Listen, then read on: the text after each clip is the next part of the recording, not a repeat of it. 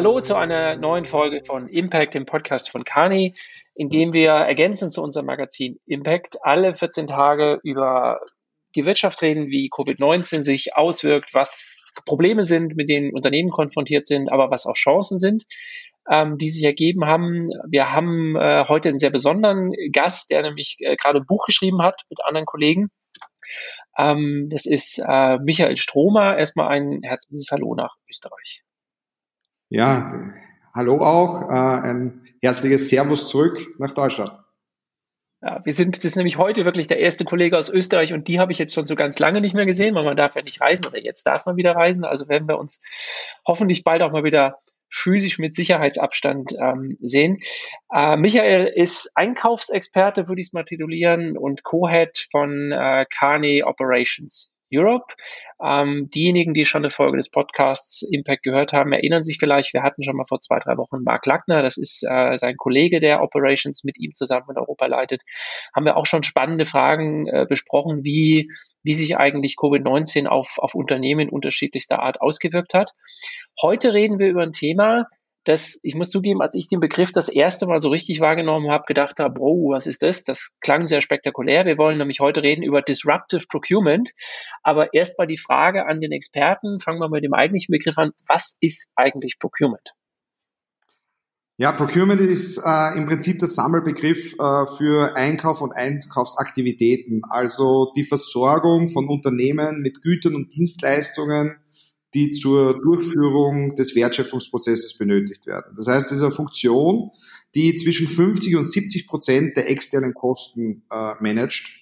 Und äh, für mich ist es seit jetzt knapp 20 Jahren eine äh, überaus spannende Funktion im Unternehmen, wenn man bedenkt, äh, dass dieses Management äh, der externen Kosten Dinge umfasst wie Rohmaterialien, Öl, Stahl, Chemikalien, Engineer Products, Heidekomponenten, oder auch äh, Themen im indirekten Material wie Marketingdienstleistungen. Man sieht hier, äh, dass durchaus sehr viele verschiedene strategische Ansätze hier gewählt werden müssen, denn Einkauf von Rohmaterialien ist natürlich was ganz was anderes als von indirekten Materialien.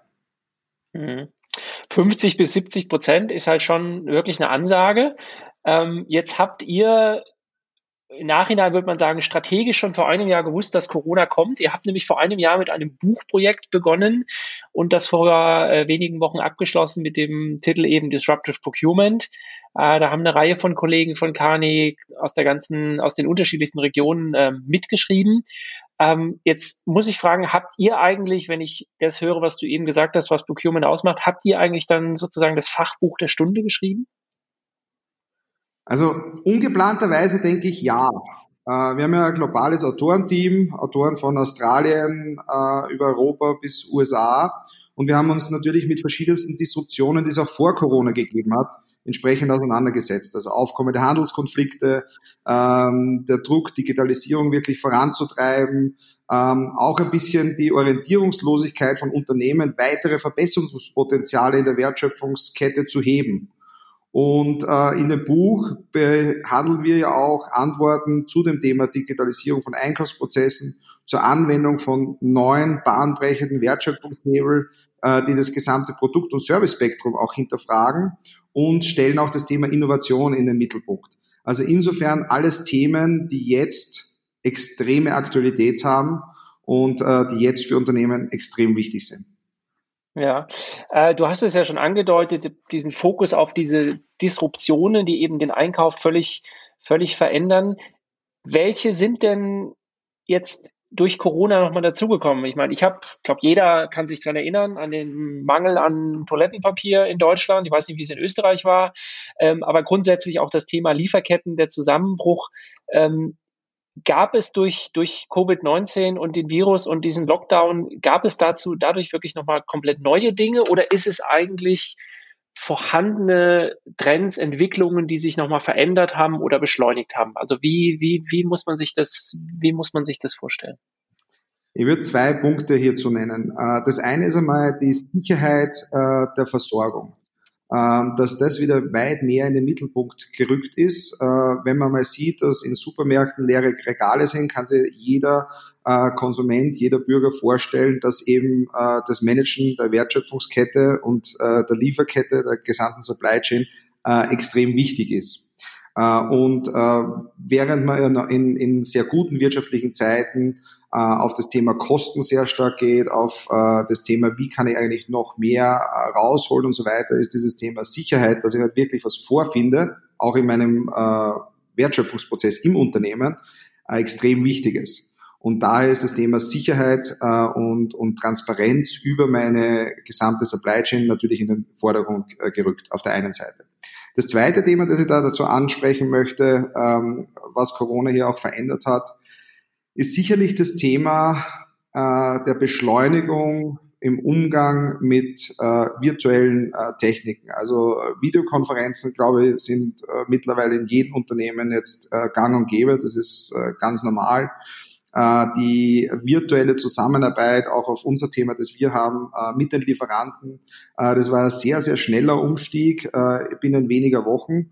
Hat man hier auch wirklich gute Wege gefunden, um um auf der einen Seite die Zusammenarbeit, auf der anderen Seite auch diese ganzen äh, Themen wie äh, Innovation Scouting und so weiter auch hier umzustellen. Also hier war das sicherlich auch ein Beschleuniger. Hm. Und jetzt haben wir, ich schätze mal, wenn wir den Podcast vor sechs Wochen aufgenommen hätten, dann hätten wir wirklich über diese Akutprobleme ähm, gesprochen, die, die, die aufgetreten sind. Wir sind ja jetzt ja, man merkt ja, die, es entwickelt sich ja etwas, wir treten so ein bisschen in eine andere Phase äh, ein, wie wir mit der Pandemie umgehen, wie die Wirtschaft darauf reagiert. Auch jetzt zum Beispiel gerade gestern Abend in Deutschland die Bundesregierung Konjunkturpaket beschlossen, gibt es ja auch in vielen anderen Ländern. Ähm, gibt es denn aber jetzt etwas, wo du sagen würdest, äh, da ist jetzt wirklich schon eine neue Normalität eingetreten. Also du hast das Thema Videokonferenz angesprochen. Oder gibt es eigentlich auch Felder, wo gerade noch im Bereich Procurement es wirklich also akute Probleme gibt, wo man eigentlich noch am, am Anfang der Lösung steckt? Grundsätzlich ist es so, dass natürlich äh, die verschiedensten Branchen ganz unterschiedlich betroffen sind von, äh, von den Corona-Auswirkungen. Also wenn man den Lebensmittelhandel anschaut, äh, den Pharmabereich anschaut, da ist er relativ, äh, die sind ja relativ gut äh, durch alles durchgegangen gekommen. Sogar Pharma eben ja extremer Boost und extremes ähm, extremer Drive nach Innovationen etc. Und äh, das Thema, das ja allbewegend ist, ist äh, Impfstoffe äh, zu finden. Ähm, wo, wobei man hier auch sehen muss, und äh, ich komme dann auf den zweiten Teil der Industrie, die eben stärker getroffen ist, wobei man hier auch gesehen, äh, sehen muss, dass man mit diesem Thema, das ich vorhin angesprochen habe, Transparenz über Lieferketten und so weiter, ähm, Sicherheit der Versorgung schon auch gelernt hat, auch äh, im Bereich Pharma beispielsweise gelernt hat, dass man doch sehr stark von gewissen Regionen auf dieser Welt abhängig ist und man sich hier natürlich äh, auch andere Quellen entsprechend aufbauen äh, sollte, die vielleicht ein bisschen teurer sind, aber die eben entsprechende Versorgungssicherheit geben.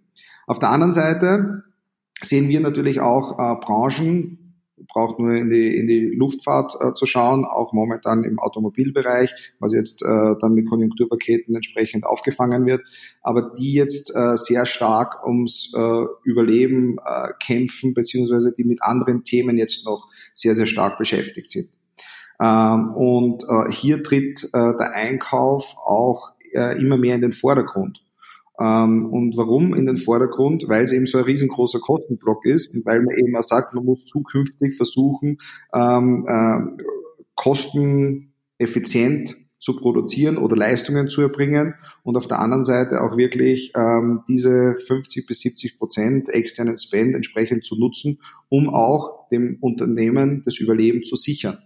Und in solchen Situationen sehen wir halt auch immer, dass äh, der Einkauf immer äh, weit mehr in den Vordergrund rückt, zur Chefsache wird, wo sie auch CEOs mit dem Einkauf beschäftigen und auch der Einkauf, wie soll ich sagen, ähm, auf den Einkauf wirklich gehört wird und äh, Umsetzungspotenziale auch wirklich im Unternehmen getrieben werden. Das ist übrigens auch durch unsere Einkaufsstudie AIP, Assessment of Excellence in Procurement, äh, mit Zahlen sehr, sehr gut zu belegen. Immer wenn es eine Krise gibt, wird der Einfluss des Einkaufs weitaus größer und man hat wirklich innovativere Lösungen äh, zur Leistungserbringung. Das heißt im Umkehrschluss, wenn ich dich jetzt richtig verstehe, bisher war in Unternehmen, obwohl das eben 50 bis 70 Prozent der, der, der, der Kosten ähm, sind, äh, spielte Procurement zwar eine wichtige Rolle, die aber trotzdem gerade von Vorstandsebene auch so ein bisschen stiefmütterlich behandelt wurde? Vereinfachend könnte man es so zusammenfassen, ja. Ähm, wir sehen einfach, dass Einkauf ähm, über die letzten Jahre an Positionierung gewonnen hat, kontinuierlich gewonnen hat.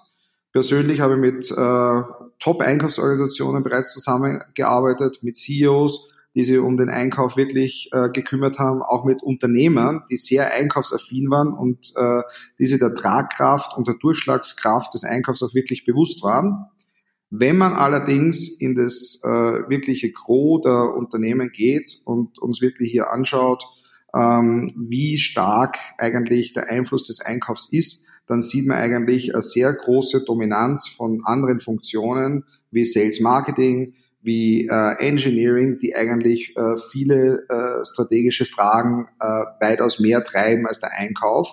Und der Einkauf eigentlich durch äh, Jahre hindurch immer wieder auf äh, Ausschreiben, Verhandeln und dann Bestellen äh, reduziert worden ist. Und das sehen mhm. wir aber im Wandel. Mhm.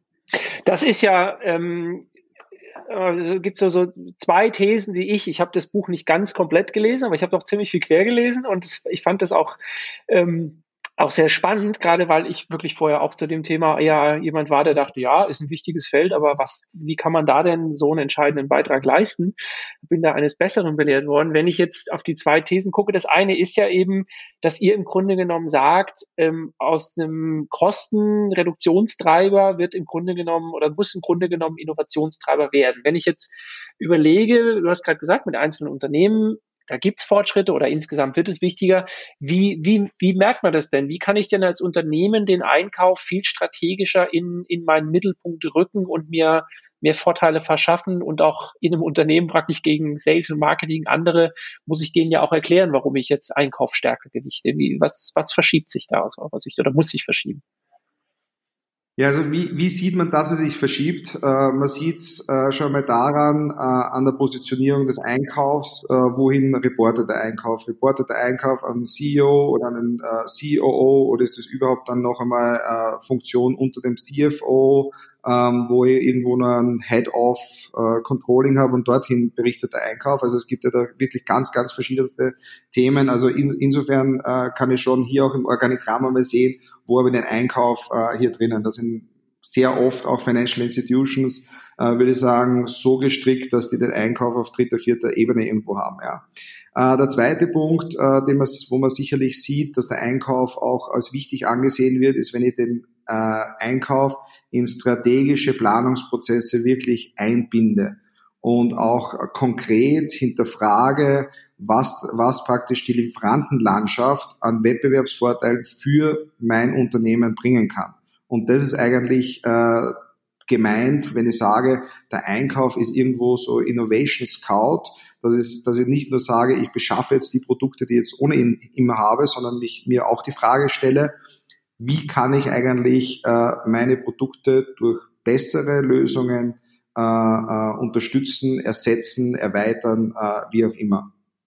Und mhm. äh, der dritte Punkt ist sicherlich auch, äh, wie, äh, wie finden eigentlich Entscheidungsfindungen im Unternehmen statt. Also wir sehen es halt dann doch sehr oft, dass äh, der Einkauf mit guten Lieferanten, mit innovativen Lieferanten, mit neuen Ideen kommt und diese dann aber auch äh, sehr oft zurückgewiesen werden und einfach man sagt, ja, man macht lieber so weiter, wie man es bisher gemacht hat.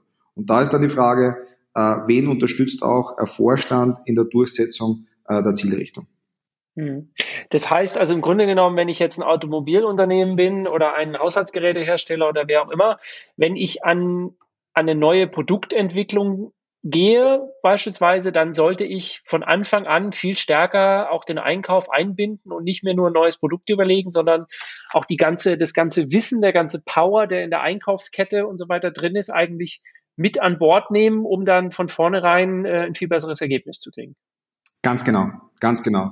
Also ich muss immer denken, dass äh, auch andere Unternehmen in meinem Umkreis durchaus sehr schlau sind, gute äh, Ingenieure haben, gute äh, Unternehmensführung haben und das sollte man durchaus auch äh, zu Nutzen machen und das auch durchaus äh, aktiv mit den Lieferanten ansprechen, dass ich hier auch äh, als Unternehmen profitieren möchte davon. Ja, jetzt hat der, der Marc, als er vor drei Wochen hier oder drei oder vier Wochen hier im Podcast war, auch schon über diesen Punkt geredet, dass man eben eine ganz andere Form von Beziehung zu seinen Lieferanten haben muss. Das war ja so ein bisschen dasselbe, dasselbe Thema und er auch gesagt hat, man muss täglich in Kontakt sein mit, mit seinen wichtigsten Lieferanten und so. Das äh, ist in diesen Zeiten extrem wichtig, auch um zu hören, wie stabil die Lieferkette ist. Ähm, das ist ja auch das, was im Buch so ein bisschen rüberkommt, dass ihr sagt, naja, also praktisch weg vom Schreibtisch oder the theoretischen, dem theoretischen Nachdenken hin zu den äh, in die Fabriken, zu den auch zu den Klienten, aber auch zu eben gerade zu den Lieferanten, äh, Lieferanten in Kontakt bleiben. Ähm, Videokonferencing, hast du eben schon gesagt, ist ein Instrument. Aber wenn ich überlege, es gibt momentan keine Messen, es gibt keine Kongresse, kein gar nichts. Wie, wie, wie mache ich das? Wie gehe ich damit, wie, wie gehe ich damit um in, in so Zeiten? Das ist doch eigentlich was, was jetzt gerade wieder so eine neue Hürde ist, dass eigentlich dieser intensive Austausch, zumindest so wie man ihn bisher kannte, eigentlich gar nicht mehr funktioniert.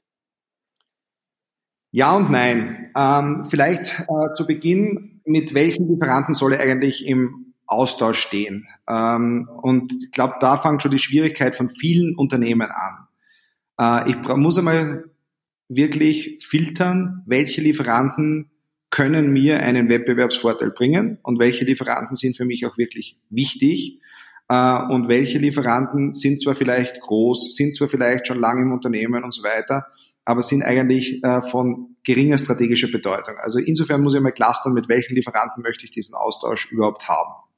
Ähm, wenn ich das gemacht habe, dann ist eben das äh, in Kontakt stehen mit den Lieferanten äh, ein unglaublich wichtiger Punkt. Soll man sich jetzt nicht so vorstellen, dass man jetzt mit den Lieferanten immer nur Videokonferenzen macht und sie austauscht, wie es einem geht, sondern wirklich strategische Themen angeht. Und hier kommt es wieder wiederum darauf an, dass ich auch das gesamte Unternehmen mitnehme, dass praktisch äh, Ingenieure auf Ingenieursebene äh, mit strategischen Lieferanten sprechen, um hier wirklich äh, technische Probleme äh, zu adressieren, zu lösen.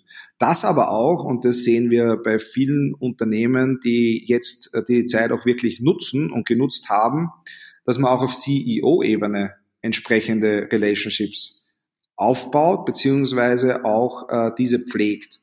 Und äh, da geht es ganz konkret darum, dass man auch mit Lieferanten auf CEO-Ebene Kooperationen eingeht, dass man hier Entwicklungsprojekte gemeinsam startet, dass man hier auch ähm, wirklich ganz äh, neuartige Wege des Lieferantenmanagements oder des gemeinsamen Beziehungsmanagements, das gefällt mir übrigens besser als Begriff, äh, findet, als nur ähm, hier sich äh, immer wieder mal mit äh, Lieferanten äh, kurz über Telefon oder Video auszutauschen.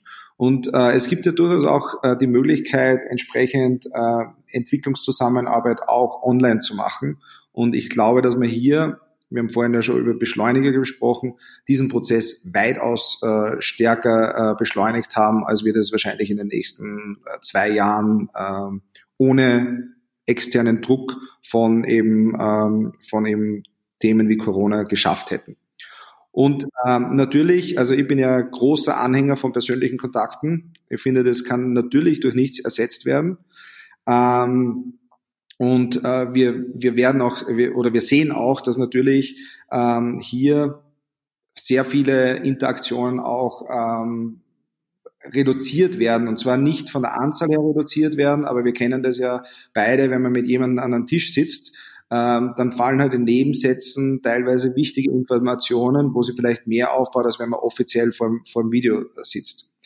Ähm, allerdings bin ich auch der Meinung, äh, dass wir das auch über, überkompensieren momentan äh, mit der Möglichkeit von, von äh, virtuellen Austausch denn ein virtueller Switch von einem Lieferantenbesuch in Deutschland nach äh, China ist halt nur momentan am Ausklick und ich kann mit den Lieferanten sprechen und es ist kein 13-Stunden-Flug und dann vielleicht vier, fünf Stunden Anreise zum Lieferanten dazwischen und dann muss ich wieder zum nächsten Lieferanten. Also ich kann schon die Frequenz entsprechend steigern, äh, das auch gut vorbereiten, aber natürlich ähm, äh, über, über einen längeren Zeitraum werden wir auf jeden Fall die persönlichen Kontakte auch wieder so brauchen.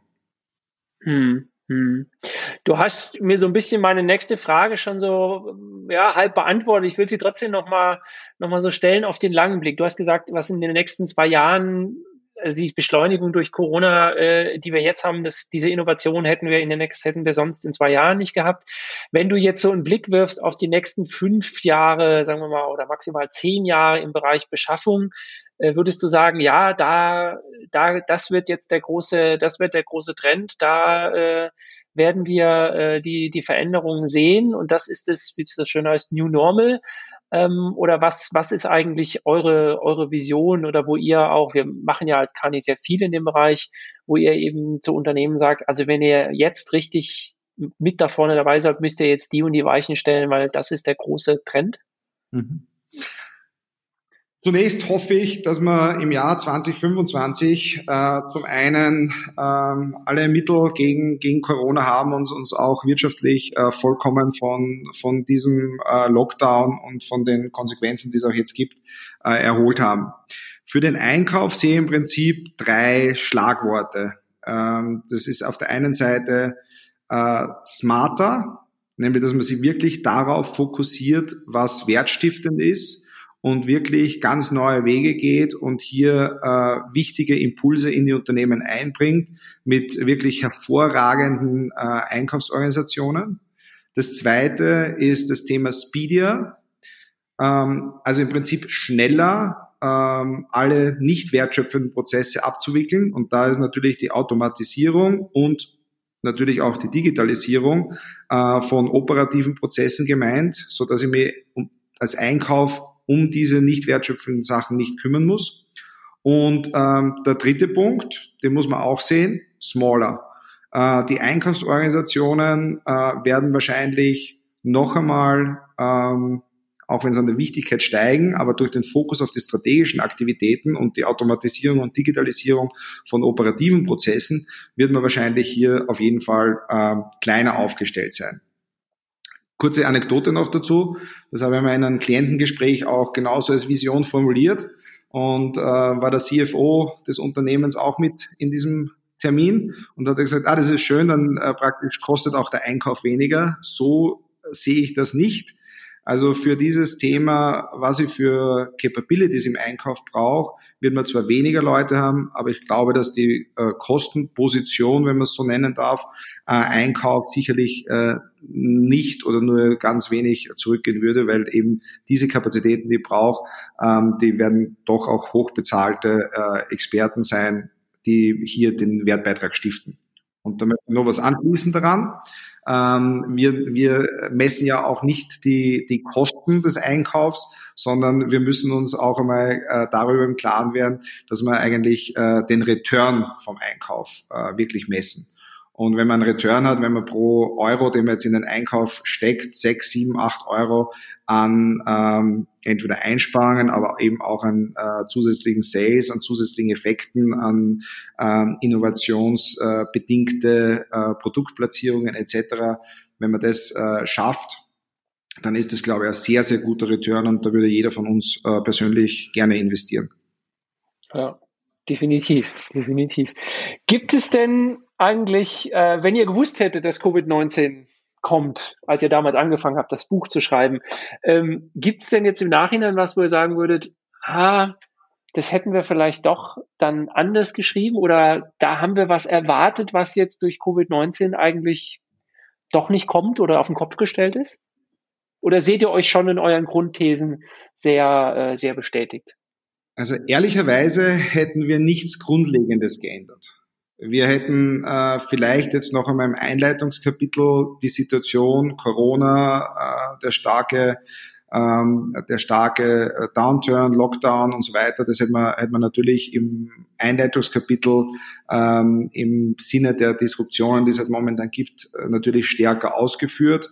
Ähm, wir haben uns aber entschieden, das Produkt nicht oder das, das Buch nicht zu stoppen, sondern eben genau jetzt rauszubringen, weil die Konzepte, die hier sind, sind aktueller äh, denn je. Die Konzepte, die hier drinnen sind, sind eigentlich äh, Konzepte, die, ich würde sagen, die Wettbewerbsfähigkeit der Unternehmen in unserem Raum wirklich extrem stärken werden. Ja. Äh, Michael, ich werde das Buch definitiv jetzt doch zu Ende lesen, ähm, weil ich fand das ein, ein, spannendes Thema und je tiefer man da reingeht, äh, desto mehr Fragen kommen. Wir haben aber schon unser, unsere Zeit einen Tick sogar überschritten. Deswegen äh, erstmal vielen Dank äh, an dich, dass du dir die Zeit genommen hast. Ich fand das wirklich hochinteressant. Ähm, des äh, Weiteren, wer dieses Buch Disruptive Procurement jetzt erwerben möchte, ähm, man kann es im Springer Verlag bestellen. Es gibt Informationen auch auf unserer Website de.kani.com, äh, wo man äh, Informationen findet, auch den Link. Es gibt es natürlich auch bei Amazon und anderen. Ähm, es gibt es äh, online und print. Also insofern, ähm, und es ist in, auf Englisch, in Englisch geschrieben, das muss man auch noch dazu sagen, für diejenigen, die sagen, ich hole mir jetzt mal eine Bettlektüre, das ist es nicht ganz. Man muss doch ein bisschen konzentriert lesen. Ähm, und äh, ja, dann möchte ich mich herzlich bedanken fürs Zuhören. Wir freuen uns immer über ein Like, ein Share, auch ein Comment, auch gerne per E-Mail an marcom.kani.com.